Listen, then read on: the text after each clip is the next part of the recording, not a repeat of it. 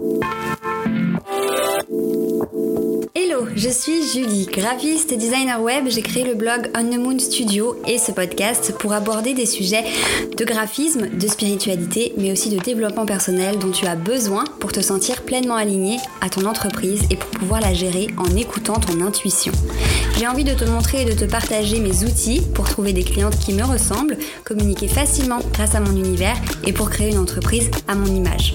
Alors installe-toi confortablement et tiens-toi prête à aborder l'entrepreneuriat sous un autre en parlant de la lune, de créativité, mais aussi d'astrologie. Il est temps de se connecter à sa mission d'âme et d'emmener son business et sa vie encore plus loin. Hello, je suis ravie de te retrouver dans cet épisode du mercredi. Euh, aujourd'hui, j'ai envie de te parler d'un sujet qui m'a été pas mal demandé sur les réseaux sociaux. C'est se lancer en freelance, se lancer en tant qu'entrepreneur, en tant qu'auto-entrepreneur, se lancer à son compte comment oser le faire. Euh, donc j'ai décidé de détailler dans cet épisode 8 points que je pense primordial et important euh, à prendre en compte pour bien se lancer en tant que freelance et pour oser le faire. Le premier point, c'est d'avoir un pourquoi. Un pourquoi, qu'est-ce que c'est? C'est la raison pour laquelle tu veux être entrepreneur, la raison pour laquelle tu veux être à ton compte un vrai pourquoi, un pourquoi profond. pas le simple pourquoi de parce que euh, j'aime pas le salariat, parce que euh, je veux pouvoir gérer mon temps. Non, c'est pas ça euh, le vrai pourquoi. Si ton seul pourquoi c'est ça, il y a peu de chances que ton entreprise elle fonctionne et qu'elle évolue comme tu l'espères. Le vrai pourquoi, c'est celui qui doit te motiver au plus profond de toi c'est celui qui doit te pousser à vraiment vouloir tout faire pour créer une entreprise unique et qui ne ressemble qu'à toi. Ton pourquoi, ça peut être d'avoir vraiment vraiment envie de d'apprendre aux autres euh, quelque chose que toi tu as appris et qui t'a aidé, de d'accompagner les gens pour X ou Y raison, de créer une entreprise qui te ressemble parce que tu aurais aimé trouver ce genre de business plus tôt dans ta vie, euh, parce que tu veux créer un produit qui soit vraiment unique et dont euh, avec une vraie raison euh, qui vient du fond de ton cœur en fait. C'est tout simplement ça. De savoir quel est ton pourquoi. Pourquoi tu veux être freelance? Pourquoi tu veux prendre ce risque? Pourquoi tu veux te lancer dans cette merveilleuse aventure? Le vrai pourquoi. Et il peut être difficile à trouver. Moi, je sais que quand j'ai démarré, j'avais pas de vrai pourquoi j'avais plein de raisons de vouloir être freelance. La première, c'était parce que bah, je trouvais pas de travail. je trouvais vraiment pas de travail qui me plaisait. La deuxième, c'était parce que je détestais être salarié. Euh, je n'aimais pas être obligée euh, d'être à un endroit à telle ou telle heure.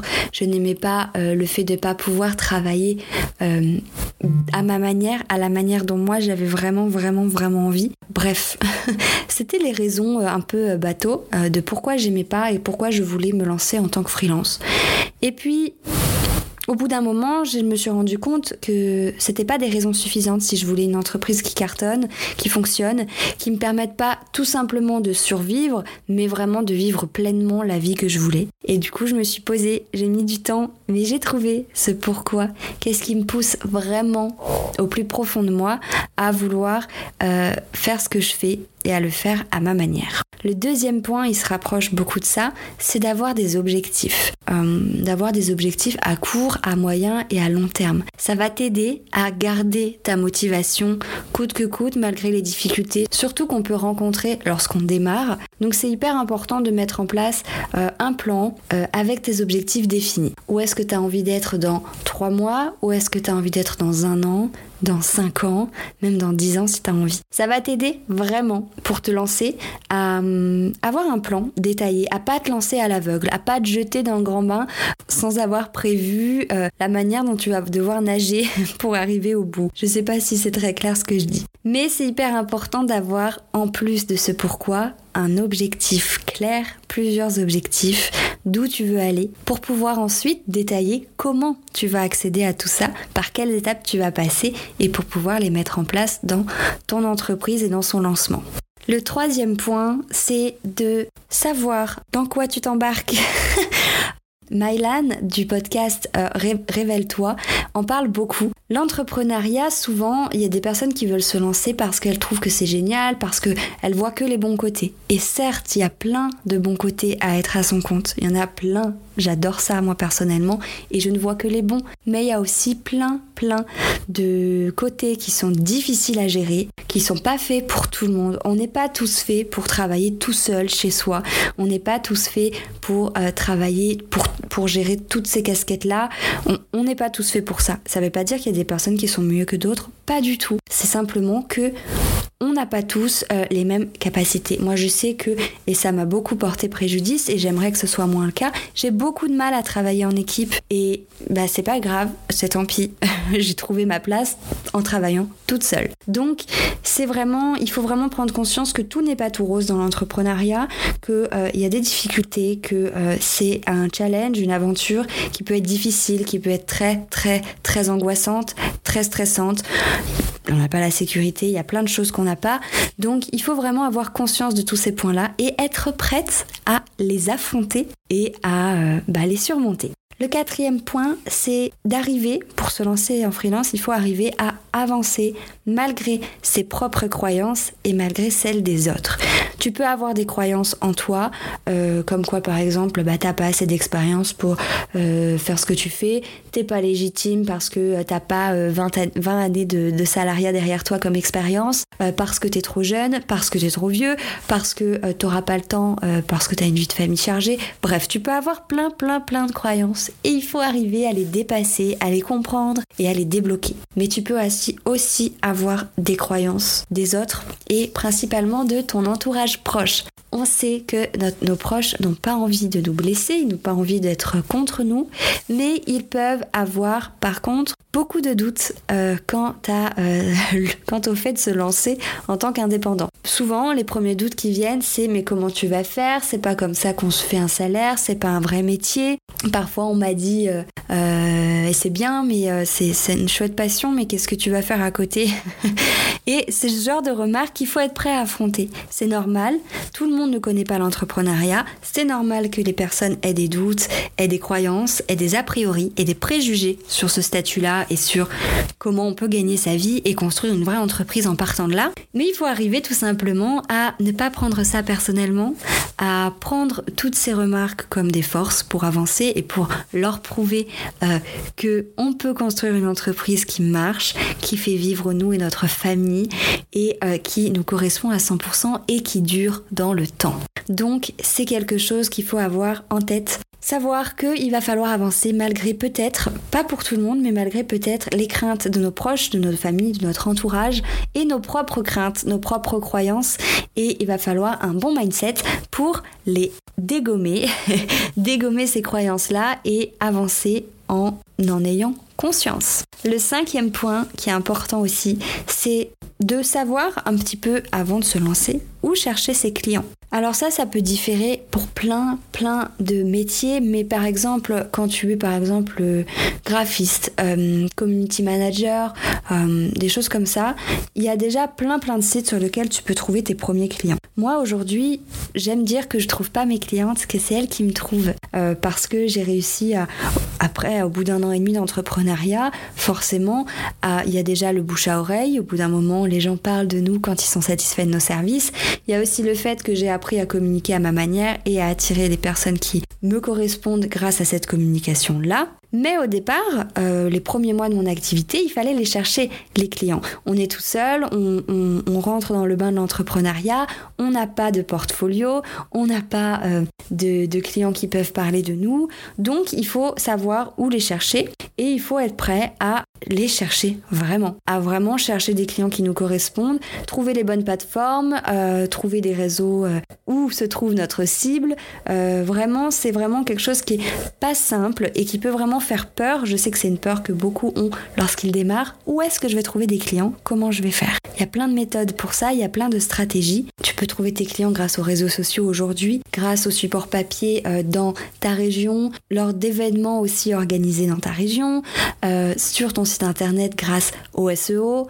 Euh, tu peux aussi chercher ça sur des sites spécialement dédiés, en euh, faisant des partenariats avec d'autres entrepreneurs. Il y a plein de méthodes, mais il faut savoir que avant de te lancer, il faut que tu saches où les chercher. Il faut que tu sois consciente euh, que au départ, va falloir les chercher. Et ensuite, une fois que tu auras vraiment travaillé sur ton entreprise, sur ta manière de communiquer, sur ta cible, là, euh, les clients viendront à toi si tu te sens parfaitement aligné et que tu as confiance en toi. Le sixième point pour se lancer en freelance, c'est de ne pas oublier sa communication. Je sais que moi au début, je me concentrais uniquement sur mes missions en tant que freelance, sur les sites que j'avais à créer, les identités visuelles pour mes et je mettais totalement de côté ma communication et ma création de contenu. Et depuis que je prends en compte cet élément-là, depuis que je fais des podcasts, que je développe ma liste email, que je travaille mon compte Instagram, que je communique dessus, que je crée du contenu gratuit, et bien forcément, ça attire des personnes à moi. Elles se rendent compte de ma euh, légitimité, de, mon travail, de la manière dont je travaille, des résultats que je peux apporter, du coup, me font plus facilement confiance pour investir avec moi dans mes programmes, dans mes formations, mais aussi dans mes accompagnements d'identité visuelle, de web design ou autre. Donc c'est important de ne pas, dès le départ, oublier ta communication, ça te fera vraiment gagner du temps et ça t'aidera énormément euh, pour le point précédent à trouver clients. Le septième point qui est aussi intéressant à pas oublier quand on veut se lancer en freelance ou en indépendant, c'est de t'entourer d'autres entrepreneurs, d'autres entrepreneuses, euh, pas forcément dans la même catégorie que toi, pas forcément dans le même domaine que toi, mais qui pourront euh, bah, t'inspirer en termes d'organisation, en termes de service, qui pourront, en termes de visuel aussi, qui pourront t'inspirer, qui pourront t'aider lorsque tu as des questions, euh, qui pourront aussi bah, voilà, te permettre de ne pas te sentir seul. Tu peux rejoindre des groupes sur Facebook, tu peux rejoindre euh, des groupes aussi par ville, j'imagine qu'il y en a pas mal, échanger avec elles sur les réseaux sociaux, sur Instagram, pour vraiment te sentir entouré. L'entrepreneuriat, quand on démarre, on est assez seul et c'est vraiment un point en plus d'avoir des copines entrepreneurs avec qui on peut discuter, avec qui on peut échanger sur la manière de faire, sur l'administratif, sur des tâches un peu plus fun comme la création de services, lancement, etc. Donc c'est hyper important, je pense, de s'entourer de bonnes personnes, euh, de s'entourer de personnes qui connaissent le milieu, qui se sont lancées, qui évoluent dedans pour, bah voilà, t'inspirer de ces personnes-là, pour te sentir euh, euh, te sentir moins seul, tout simplement.